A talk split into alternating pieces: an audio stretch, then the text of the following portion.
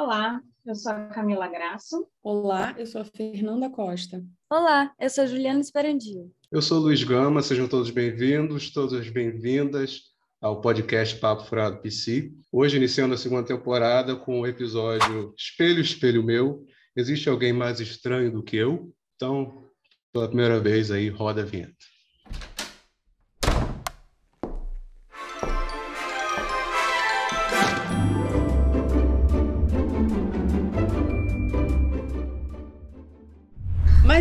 Gente, antes de tudo, que bom que a gente voltou a gravar, tava com saudade.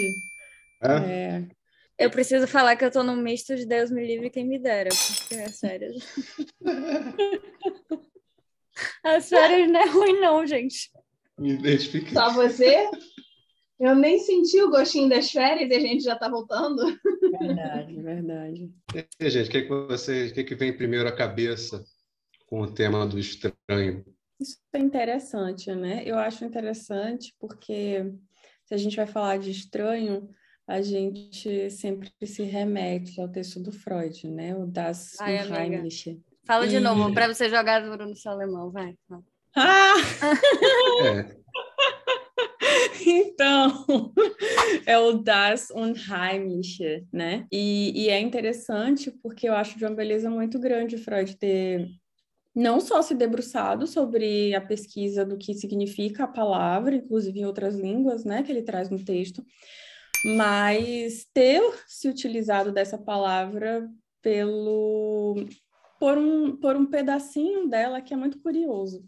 É, vou contar aqui uma breve história minha, que é quando eu comecei a fazer alemão aqui em Berlim, eu lembro que uma das perguntas que a gente aprende no curso de alemão é onde que é a sua Heimat? E aí esse Heim que está incluso na palavra unheimliche, né? E é interessante porque quando eles perguntam isso, eles não estão querendo saber onde é que você nasceu, é, enfim, eles estão querendo saber onde que você sente que é o seu lugar em que tem uma certa familiaridade, uma ideia de lar. Então, eu, por exemplo, eu nasci em Salvador, mas eu posso chamar de Heimat Berlim, porque eu sinto meu lar, tem algo de Hum. familiar que não é de onde você vem. né? não, não é. Tem uma Ah. certa diferença, muito sutil.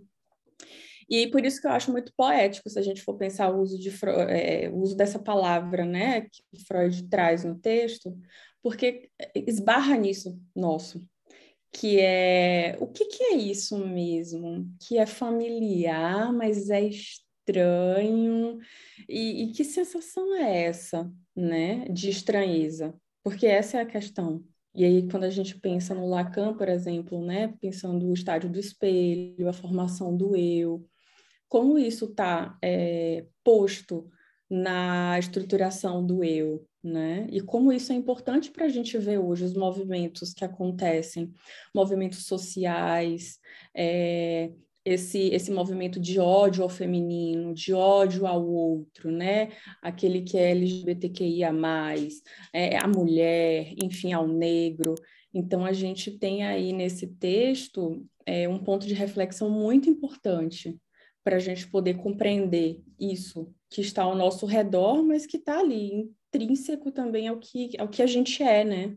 A primeira coisa que me vem à cabeça é intolerância, sabe?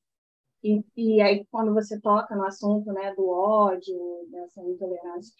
E a segunda coisa é o familiar, né? Porque a gente, é, é, na verdade, a gente é, tem intolerância àquilo que nos é mais familiar, se a gente parar para pensar, né? Isso que a gente acaba descobrindo na análise, né? O medo de se deparar com, com aquilo que tem de seu no outro, que você critica muitas das vezes, né? É, é, é, te causa uma grande estranheza, né? Mas, ao mesmo tempo, o que é, o que está mais próximo também é o que eu mais excluo. né? Sim, né? Então, tem, é tem uma, um- uma contradição com essa história do, do familiar, né? pois é. Quanto, quanto mais familiar, também mais paradoxos aí.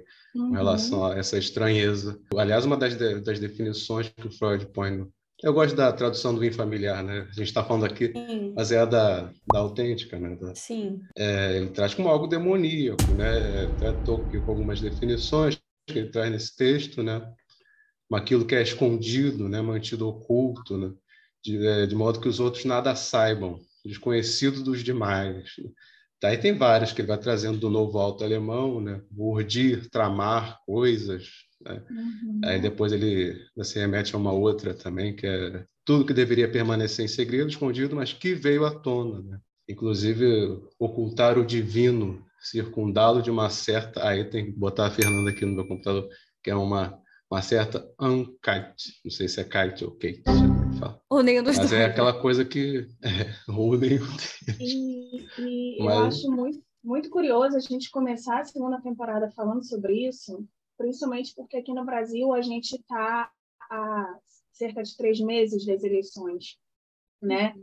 E o que a gente tem visto nos últimos anos é justamente é, é, toda essa, essa tentativa de apagar esse familiar né, que, é, que diz que é estranho, que é proibido, enfim, toda essa política que anda acontecendo, essa intolerância que anda cada vez maior, né, é, é, esses, esses crimes contra a mulher, tudo isso, né, tem, tem, tem crescido absurdamente.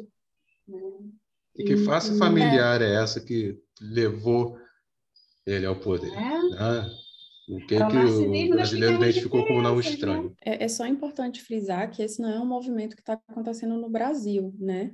Assim, recentemente a gente teve as eleições da França, acho que Ju pode falar um pouco melhor desse impacto, na qual uma pessoa com um discurso de, de extrema direita estava é, de fato concorrendo à final da presidência, né, junto com o outro o mais, então, assim... o mais estranho é que pessoas da esquerda estavam votando nela, né? No, no exatamente, exatamente. Era um movimento mas bem é... esquisito. Mas, mas essa é uma questão que, que as ciências políticas tentam pensar, Ju, que é uma questão que é os dois, se a gente for pensar, os dois extremos sustentam algo disso que é da indiferença, do excluir o outro. A questão é como é que isso se impõe, né? Então, assim, tudo que é extremo fala disso, fala dessa posição da aniquilação do outro, daquilo que me é estranho, mas familiar, que a gente traz aqui, sabe? Então, não é tão estranho ver extremos se encontrando. O que é estranho é a gente é, é, começar a ver um movimento da sociedade que é de normalizar isso, de normalizar é, é, a postura de certas, enfim, de certos indivíduos que, que, que militam a favor dessas posições. Né? É, eu acho que uma coisa que me vem sempre muito assim quando a gente fala desse mal-estar atual, porque a gente está falando disso, né? É, é justamente o fato de que a gente vive numa época de é, uma overdose de imagem, tem uma overdose de, de mostrar, né? De se mostrar, de se fazer ver, de ver, de entrar, de se sentir íntimo da vida do outro pelo Instagram, pelo não sei o quê. Então, assim, tem uma coisa da imagem que está o tempo inteiro posta aí.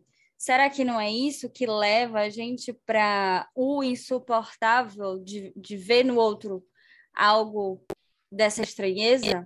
Porque a gente está assim numa, né, assim numa exposição absurda de, de olhe para mim, me veja. E é interessante porque a gente se sustenta, né, a, a, enquanto humano pela pela relação social. A gente só existe porque a gente se relaciona. E a gente constitui a nossa identidade a partir das relações.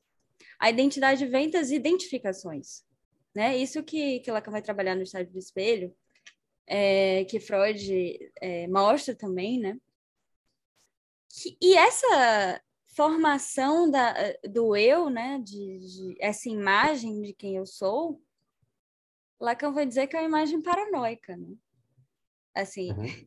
é uma ilusão e é uma instância paranoica. Então, isso levado para o extremo não é tão surpreendente que isso leve a gente a eleger pessoas com discursos paranoicos para organizar a massa.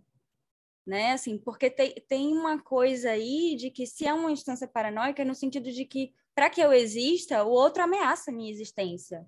O outro, ele é um, ele tá me perseguindo, ele ele pode me destruir, porque eu só existo, né, com base nesse outro, e tem, tem uma guerra, assim, né, de tipo, para eu existir, esse outro não, não pode tomar muito esse lugar, esse outro não pode se sobressair muito. E de repente, se esse outro se sobressai, ele mostra traços meus, da minha diferença, que me colocam em dificuldade com a igualdade do grupo.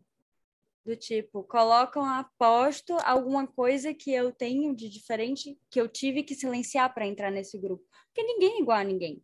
Mas essa coisa do grupo fechadinho vai levando a gente a, a abrir mão de traços nossos, né, para poder se identificar com o outro.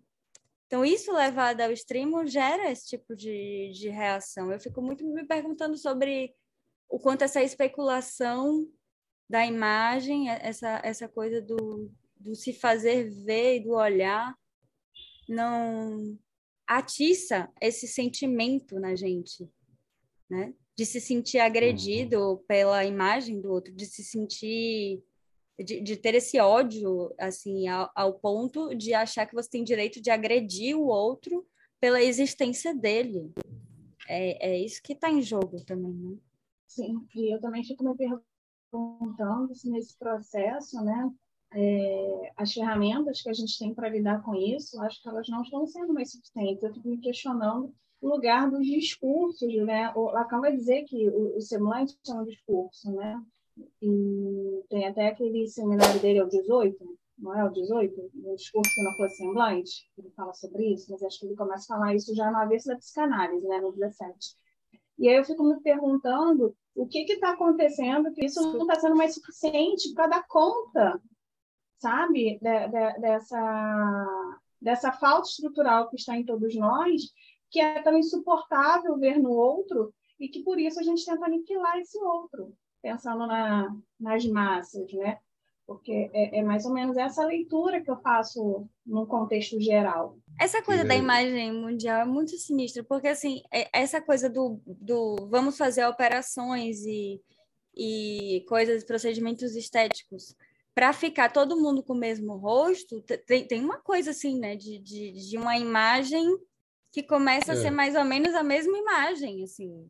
É, é muito uhum. louco. Porque o que acontece, que eu acho muito, muito interessante da gente comentar, é que essa imagem, que é ilusória, né, de, de quem eu sou, assim, do que é o outro, é, é uma imagem que é feita para cobrir o vazio para uhum. cobrir o furo, né? Que é o insuportável de ver. Então, quanto mais a gente se apega nessa imagem para poder existir, né? Quanto mais a gente infla essa coisa imaginária, mais insuportável fica ver o furo, se deparar com a falta.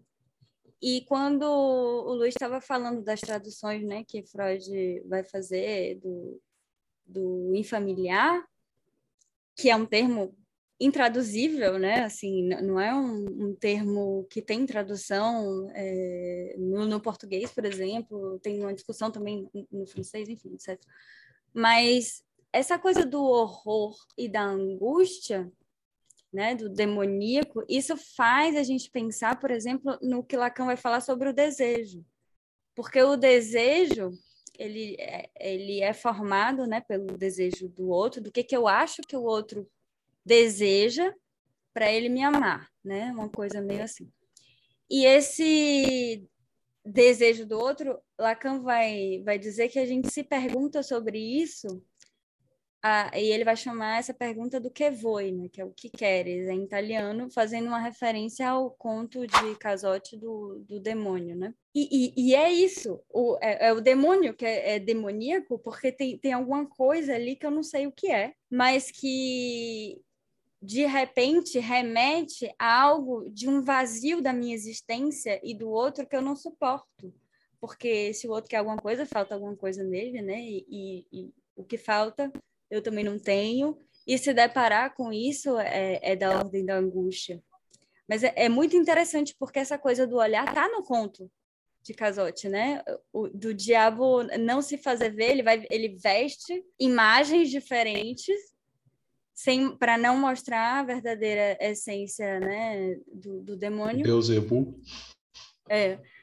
E... Não é à toa, né, Ju, que a mulher ao longo da história foi associada ao demoníaco, né? Mulheres psicóticos. Sim, né? na história. É, os psicóticos também. Tudo que remete à diferença, na verdade, né? Sim, sim. Mas, Mas é, é que, desculpa, né? O feminino, né, para mim, é estudar. Eu não consigo não falar sobre isso. Mas é engraçado porque tem uma certa série, né, nisso, pensando que você trouxe, né, Judice, que veste, é, o que tenta vestir, aí é o, né, tampar o furo. É como se vejo muito isso, né? Assim, começa com uma, uma é, como fala, gente, o negócio da face? Que uma reestruturação, como fala, como é que, que fala esse nome? Harmonização Enfim, facial, é isso que Isso, começa com uma harmonização facial e daí não é suficiente, daí vai para uma cirurgia plástica, enfim, é, no seio, e daí não é suficiente na barriga, e daí também não é suficiente. Então, é, é, né, começa a se tornar uma série isso, né? E, e mas a angústia está ali, ela está posta, porque esses, essas, essas vestimentas elas precisam ficar rodando o tempo todo. E é curioso, porque se a gente vai pensando sobre isso que é amarrando com o próprio infamiliar, com isso que é estranho, estrangeiro, como é tão mais angustiante você ficar tentando cobrir aquilo do que você falar sobre isso. Olha que curioso.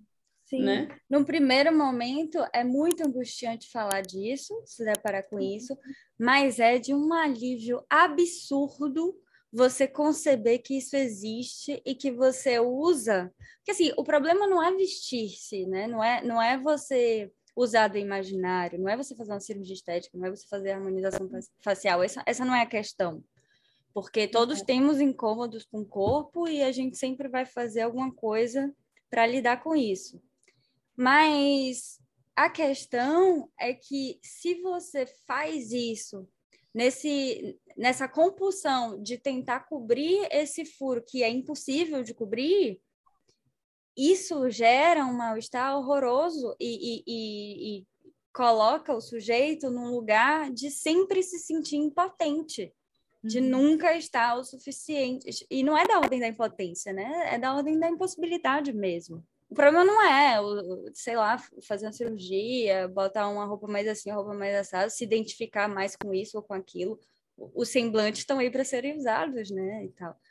A questão é poder suportar a falta e poder fazer uso disso de uma forma até mais divertida, assim, não, não dessa forma tão rígida de que se não existir, eu, eu não existo, eu não tenho substância, eu, né? Porque isso é muito doloroso. Quem dera se todos chegassem aí nesse ponto, né? Porque no momento assim que a gente vê imperando é que tudo que se relaciona um pouco mais com a verdade sobre os semblantes, né? Verdade por trás do, digamos assim, da, das vestimentas, né? Do, dos semblantes. Não à toa a gente falou da da mulher, do feminino e do, dos psicóticos, né? É, tudo que se relaciona com isso realmente é algo da exclusão e da violência, né? É, eu acho curioso, por exemplo, os CAPs, né? É, eles serem geralmente localizados em locais que é sempre uma coisa é escondido, né? É sempre escondido os CAPs, se você reparar né? Sempre num canto assim. Ah, tem um CAPS ali, tem um, né? É lá no, no canto, vai lá, final da rua, tu vai ver. Né? Porque é, é algo que não se pode ver, porque causa um certo horror. Eu estava, uma vez, é, conversando com uma amiga minha, psicanalista, e aí ela comentou um negócio interessante, que ela falou do... Eu estava fazendo umas leituras sobre é, luta antimanicomial e tal. A gente falou dessa, dessa dificuldade do, dos médicos, principalmente nos anos 70, de lidar nos, nos hospitais psiquiátricos com as questões do, né, que apareciam e que eles não conseguiam resolver, essa angústia neurótica que acha que vai resolver, as coisas não consegue de jeito nenhum, somente quando está lidando com delírios, né, e, tal. E, e o horror que isso causava no, nos médicos, e causa até hoje, né. Ela falou uma coisa interessante que é causa um horror porque, na verdade, todo mundo delirou em algum momento. Aí eu, vi, eu vejo isso, ou alucinou, né? eu vejo isso muito relacionado a isso que, a Juliana estava falando, a partir da, do que foi. Né? Quando aparece a demanda do outro, furo do outro, a opacidade que isso é causada no sujeito é, é uma coisa do modo tão insuportável que a gente precisa alucinar alguma coisa para tapar isso, né? A gente precisa criar, aí vem todas as ilusões, vem todas as questões que, que a gente vai criando que nos levam à análise, mas que tem a sua, enfim, tem a sua importância, é claro. Mas é, é impressionante como isso depois é, se você vê alguém delirando e falando lá suas verdades, o seu inconsciente a céu aberto, a céu aberto incomoda muita gente, né? a céu aberto. Né? Claro. É, e, e, isso é alvo de ataque, né? Mas você sabe, a pergunta que eu mais escuto no consultório é: mas isso é normal? Eu sou louca? Essa é, é a imagem. Né? É o medo, né? Falando. O medo de, de, da loucura é um medo que está presente em todos. Acho que justamente por isso todo mundo alucinou um dia, porque esse eu imaginário, né, essa identidade, ela é alucinada.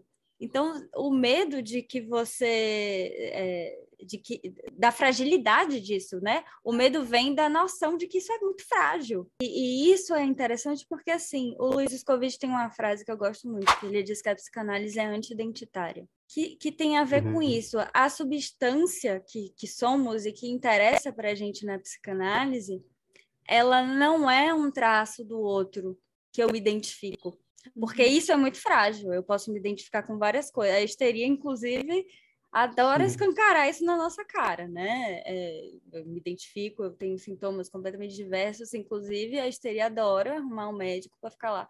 Olha, e, vamos ver se vai conseguir explicar esse sintoma. Vou mudar ele um pouquinho aqui. Deixa eu me identificar com outra coisa. Me explica qual é o nome disso. a histeria e os nomes, é. né? Assim, nomeie isso que não tem nome para mim, por favor. Aí você se atreve a nomear, ela fala: Mentira, não é isso. Olha o furo. Uhum. Isso que é interessante, assim, porque. É, eu amo a histeria.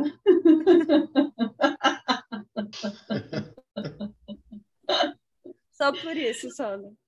Só por isso. Não é à toa que a histeria está lá no discurso da ciência para Lacan, né? Que é o que faz avançar cientificamente essas perguntas, mostrar o furo, né? A gente só avança nas pesquisas quando aparece furo. Se você ficar tapando furo o tempo inteiro, não tem o que ser dito, porque, né? Já está posto. Mas é muito interessante esse medo de ficar louco, eu acho. Porque é realmente uhum. a frase que, que eu acho que não tem um paciente meu que nunca falou essa frase na clínica. Mas eu acho importante também pontuar uma coisa que é que foi inclusive estudada pelo Foucault, que é o lugar social do louco, né? Então, assim, que é o lugar onde volta para o ponto inicial da nossa conversa. É aquilo que eu preciso ter repúdio, né? É aquilo que é tão diferente que eu preciso repudiar. É então, aquilo que não assim, pertence. Exatamente, mas que olha que curioso, né? Será que não pertence mesmo? Porque é com essa pergunta que, que um paciente chega Exato. e se debate numa análise. Então, para mim é importante também frisar essas construções sociais ao longo do tempo, né? De que não são quaisquer pessoas, é, quaisquer gênero, enfim, posição social, que são tidas como alvo. Isso é, isso é preciso também uhum. ter uma certa, um certo uhum. quê, né, de entendimento. É, é, quem são essas pessoas? Quem são essas? Quem são essas categorias? Vou, vou, vou colocar em categorias no sentido talvez não tão feliz da palavra, mas no sentido de dizer assim, quem são esses sujeitos que são escolhidos para estar numa posição do outro que devemos excluir, que devemos aniquilar? Né? E isso vem há, há, muitos anos, né, Fernanda? O, o, Luiz falou assim que os CAPs estão sempre escondidos. Os manicômios também eram escondidos, né? Eu lembro... E viraram eu, filme de terror, né? Os manicômios viravam filme de terror. No próprio, livro, no próprio livro da Daniela Escobar, me corrija se estou errada, Luiz. Tá errado, tá errado o, o genocídio brasileiro. O nome do livro é O Genocídio Brasileiro. O Genocídio Brasileiro. Na verdade, o livro é da Daniela Arbex e chama-se O Holocausto Brasileiro. O livro foi publicado pela Geração Editorial em 2013. Holocausto brasileiro. É, Holocausto, Holocausto. Então, no, no, próprio livro Holocausto Brasileiro, a gente vê que há até um silenciamento sobre o que se passa dentro, né? Nem sobre só o lugar, mas é um silenciamento claro, completo. Porque o que se passa uhum. dentro é desumano. Sempre Exatamente. Foi, e é. Exatamente. É, é ainda, em algumas, é. alguns lugares. Uhum. E, uhum. e é esse movimento político que está aí, que a gente estava falando no início, ele, ele é uma tentativa de que isso volte a ser ainda mais desumano. Tipo assim, todas as conquistas que a gente teve hoje no âmbito da saúde mental, que foram pouquíssimas e que foi muito esforço uhum. para conseguir alguma coisa, esse governo acabou com tudo. É um negócio absurdo o retrocesso que a gente fez nesse aspecto. Mas o que eu queria pontuar é que nesses manicômios não eram só jogados os loucos. Sim, né? Porque, assim, loucos eram muitos, né? A definição de loucura era muito ampla. Eram os leprosos, eram os mendigos, eram os dependentes, as mulheres, prostitutas, homossexuais. Né? É. Tudo isso que, que escancaram, todos aqueles que escancaram esse, essa alteridade radical que a gente não quer ver, esse infamiliar, né? que ninguém quer, quer se dar conta de que existe, eram jogados nesse, nesse lugar. Né? Escaparam essa imagem né, que se constituiu como, historicamente, né, é, como normal, como o padrão, né, a imagem padrão. Né? Que tudo que escapa um pouquinho, né? Tanto que nem Jesus escapou dessa, né? A figura de Jesus é, um, né? é uma imagem que não condiz com a história de maneira alguma. Né? Mas é. E isso continua a história, acontecendo. A imagem né, europeia estava. Né? Sim. É. Não só na, na questão da, da aparência, mas a, a imagem, todas as suas significações, né? Tudo, tudo que esse significante traz, né? A minha imagem, a famosa frase, né? não mexa com a minha imagem. Uhum. Isso aí não, não é só é, estético, né? É com tudo, né? O cara não pode ser, não pode ser pobre, não pode ser isso, não pode ser aquilo, né? Não pode se meter em certas coisas. Né? Tem o tal do status, o status isso, o status uhum. aquilo. Né? Então vai, vai afunilando, né? Então vai sendo se você vê assim, daqui a pouco, como é que fica? Vai sobrar para uma pessoa, sabe? Porque uma pessoa vai alcançar a tal, a tal imagem, né? A pessoa vai ter a fortuna tal, vai ter não sei o que tal, é, sabe? A é pessoa que sobrou... vai se consumindo. Essa Nada que sobrou é paranoica. Com certeza. pois é. Quanto mais... Exatamente. Quanto mais não é, se tenta excluir o estranho, maior a população que é tida como estranha, ela cresce, né? A população é estranho isso, né? Mas é assim, não tem como esconder o estranho. O estranho está aí, sabe? É, e cada vez mais familiar, tá? Abraça é ele insiste. Leve ele para passear, entendeu? é. Você não vai conseguir se livrar dele, tá aí, faz parte de você. É. Você sabe que o, o tema da paranoia é o, te, o tema da minha tese. Mas eu, por muito tempo, me fazia muita questão, assim, por que, que o discurso paranoico, ele, ele é tão interessante? Por que ele hipnotiza tanto? Por que, que a, a, a gente é, pede o salvador da pátria que venha com o discurso da exceção. Mais, às vezes, absurdo e delirante que é o discurso, a gente valida. E, e, às vezes, assim, desvalidando coisas muito óbvias, né? Desvalidando a ciência, desvalidando, sei lá, coisas Sim. assim que estão postas que, que né, é... em nome de um discurso paranoico por um, é, acredito eu, por um fascínio de uma posição de um sujeito que tampa o furo com uma certeza, é. né? É o único que não vacila no furo. Uhum. A gente vacila, né? A gente tem uma identidade, mas perguntou mais um pouco, a gente começa a entrar em dúvida. Peraí, não sei. Não sei mais. Fiquei confusa. Será que sou mesmo? ou não, será que eu não sou mais isso? Né? Uhum. É. Né? Tem uma coisa muito hipnótica nisso, assim, de, de dizer, é isso, eu tenho certeza, é, eu sou, o problema está no outro, não está em você.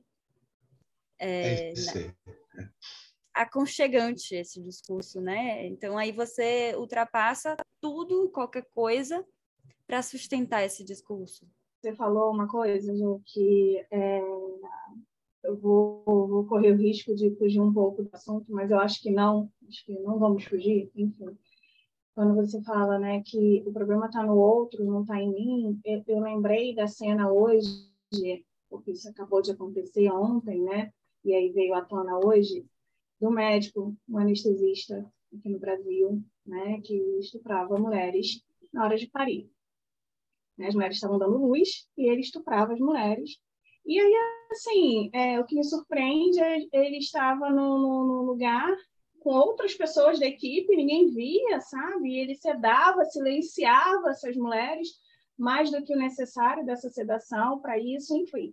E na hora que ele foi abordado pela polícia, pela delegada, acho que, era, acho que foi até preso por uma delegada mesmo, e que ela falou que tinha um vídeo, que estava preso em flagrante, que tinha um vídeo, a cara dele falou, mas tem um vídeo? Tipo assim, ele estava tentando falar, não, o problema não sou eu. É, é, é, é como se é, fosse invenção, né? Porque, inclusive, as mulheres da equipe já estavam desconfiadas, mas elas sabiam que o discurso delas não seria validado perante o discurso de um médico. Então, elas fizeram todo um esquema para gravar, para ter prova. Uhum. E agora não sei mais quantas mulheres já apareceram denunciando esse médico. E Isso a é- cara dele tentando, sabe, é, tamponar o que tinha acontecido, mesmo esconder e fingir que não tinha acontecido. Foi absurdo. Mas voltando ao que a Camila trouxe, é importante falar que se o ato em si eh, causa um certo horror, o que me causou um horror hum, não tão maior, mas tanto quanto, foi o fato dele ter ganhado uma quantidade exorbitante de Sim, seguidores. Os seguidores. Eu fiquei sabendo isso um Gente, eu vi isso. Mas o que que acontece? Isso mostra que não é uma, duas, três pessoas que, que se chocam com aquilo, e, né? Mas são pessoas que elas validam o ato. Veja, E- e- validar ou querem ver uma atrocidade a qualquer preço, né? Porque é, é, é uma coisa assim de querer querer ver, de querer observar assim coisas que, que, Para mulher, né? que é impossível de, de ver. E Brulha o estômago, gente. Eu fico pensando, por exemplo, tem um acidente na rua. O engarrafamento é porque as pessoas param para olhar, É, é, é isso mesmo. sabe? Agora mesmo, não sei se vocês estão acompanhando, tem um podcast da Casa Abandonada. É, tá uma febre aí e tal, e as pessoas estão indo para casa tirar foto, tipo assim, basicamente, tirar fotos na casa de uma mulher que comete um crime por ter mantido durante anos a fio uma pessoa em situação de escravidão. De uma mulher que comete um crime por ter mantido durante anos a fio uma pessoa em situação de escravidão. Veja, então, olha que interessante é e tirar uma foto na frente dessa casa, onde mora essa, esse indivíduo. Eu fico me perguntando qual a diferença que existe disso para aqueles eventos que aconteciam lá na Grécia, né? que, que, que haviam aquelas lutas e a população ficava querendo sangue, sangue, ver aquelas atrocidades. Mas, de certa forma, ali é, é, era quase que um contorno, né? essa agressividade, aquilo tudo era, era, era permitido naquele momento. Né? Apesar que acontecia fora também, era, a, era uma, uma fase da história onde muitos crimes aconteciam sem limites, né? E estupros, enfim, tudo isso. Mas eu fico me perguntando qual a diferença de hoje para a Idade Média, por exemplo, onde isso acontecia dessa forma. É, Quais são os A efeitos em gente- cima disso? né? gente Quais são os efeitos em melhor. desse negócio, né? Da, da... O que, que aconteceu, então? Porque a gente está falando de um, de um bando de neuróticos. A gente está falando de um bando de neuróticos porque teve aí a incidência do nome do pai. O nome do pai, uma das funções dele é, é pacificar, né? É a vertente agressiva e paranoica do eu, né? Então, o que acontece? O que, que, que é isso que, que parece que, que exalta a face, como a gente falou já, né? A face paranoica do eu, que parece que está tomando aí as rédeas da imagem mundial que a gente tanto falou aqui. É, o que que acontece, né? Parece uma reversão, parece que fizeram uma, uma cirurgia no eu, sabe? Tem alguns reversão. Acontece muito que Escola. É.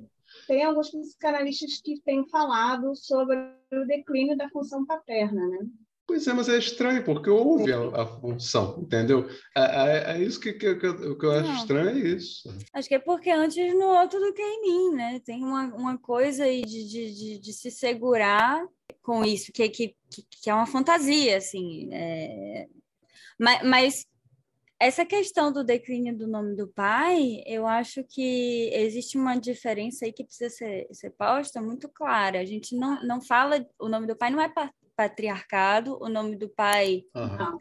é, é uma função psíquica, então a gente está falando de estrutura. Uma coisa é estrutura psíquica, outra coisa são os mal-estar, todo tipo de mal-estar que a gente vive no momento que, vão, que vai mudando, né? Tem outras roupagens.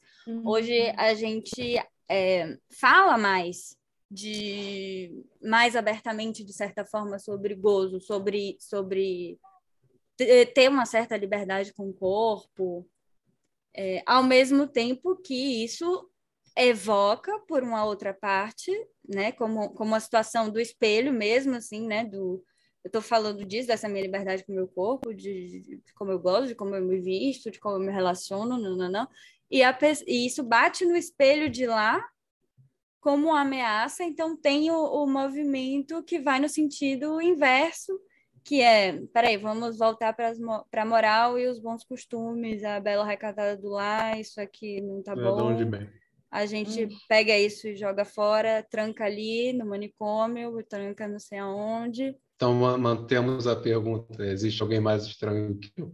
Porque é, parece que é, o que a atual responde é: todo mundo é mais estranho do que eu. Não precisa nem per- perguntar. Não precisa nem perguntar ao espelho. Desculpem, uma pequena pausa para anunciar que a conexão do Luiz está estranha somente para acompanhar o tema de hoje. Invejosos dirão que são problemas de conexão da internet. Porque eu desconheço a minha estranheza. A minha estranheza, eu, eu não Exato. quero saber dela, né? Não porque eu não sou estranha, que eu sou bem estranha, mas eu não tô afim de saber dela, então eu só marco a dos outros, que é mais interessante, claro, né? Vou falar da minha, ver se pode. Mas, mas isso é interessante, me lembrou Caetano Veloso, quando ele fala sobre as dores e delícias, né, de se ser o que é. Então, é muito mais Uhum. possível, diria eu, conviver com isso que é que são as nossas dores e delícias do que com aquilo que é, é, provocar o ódio, viver na angústia e não querer se deparar com isso, que é a nossa própria estranheza e que pode ser que seja o que a gente tem de mais único, né? Até porque dá um trabalhão danado não se deparar com isso, porque isso volta o tempo inteiro, é impossível não se deparar com isso. Então você fica no, no chove, né? É eterno. Uhum. E lim- você fica, tipo, quase que pegando a chuva com a peneira, né? Porque não tem como isso não. Não tem como você tapar isso. Isso vai voltar o tempo inteiro, isso vai insistir o tempo inteiro, porque isso é estrutural, não tem saída. Ou você começa a lidar melhor com isso, ou você vai passar a vida brigando com a esquisitice dos outros, como se você, alecrim dourado, não fosse esquisito. Mas eu acho que tem um ponto interessante para a gente falar, né? Do eu, que é a psicanálise vai trabalhar o, o eu bastante, né? Freud vai trabalhar o narcisismo, Lacan vai trabalhar o estágio do espelho, e, enfim. Mas vem do conto de Narciso, né? E a gente precisa lembrar que Narciso morre em cismemado, né? Assim, então, vamos ver onde é que vai dar essa tentativa, né? De, de, de sustentar esse eu. Não dá certo. É mortífero isso. É, é... E, e, e gera um mal-estar você ficar lutando contra isso também, né? O quanto é libertador você aceitar o furo seu do outro, a diferença Você absoluta. Você aí, defensor da família. Ih, peraí, que agora ficou. a Tá, tá travando porque eu- a sua internet se recusa a falar com esse público.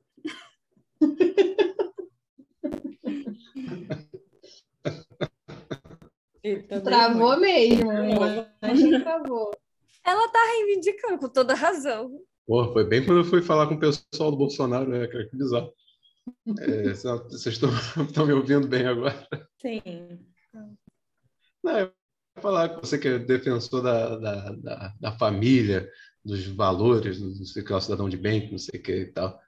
É, é o que a gente falou aqui, né? O, o estranho é família também. Né? Tem a sua, como você estava falando, Ju, é estrutural. Né? Não inclua no seu discurso o estranho, né? O Já estranho parece te que eles vão me pertence, né? A gente quer buscar tanto pertencimento e esquece que o estranho nos pertence e nós pertencemos ao estranho. Não tem como, né? É, isso. Essa é a única coisa que a gente pode é, colocar no, no âmbito do universal, não. Somos todos estranhos. Sim. É. Isso assim, isso é uma verdade. Então, como eu falei, abraça a estranheza e vai levar para passear, vai para parque de diversão, vai para praia, enfim. Enfeita faça uma ela. coisa mais divertida com isso, né? Bom, se você é tão estranho como, como nós somos, né? Nós somos, né? Nessas horas eu até me acho meio sã. Sã não, meio sã.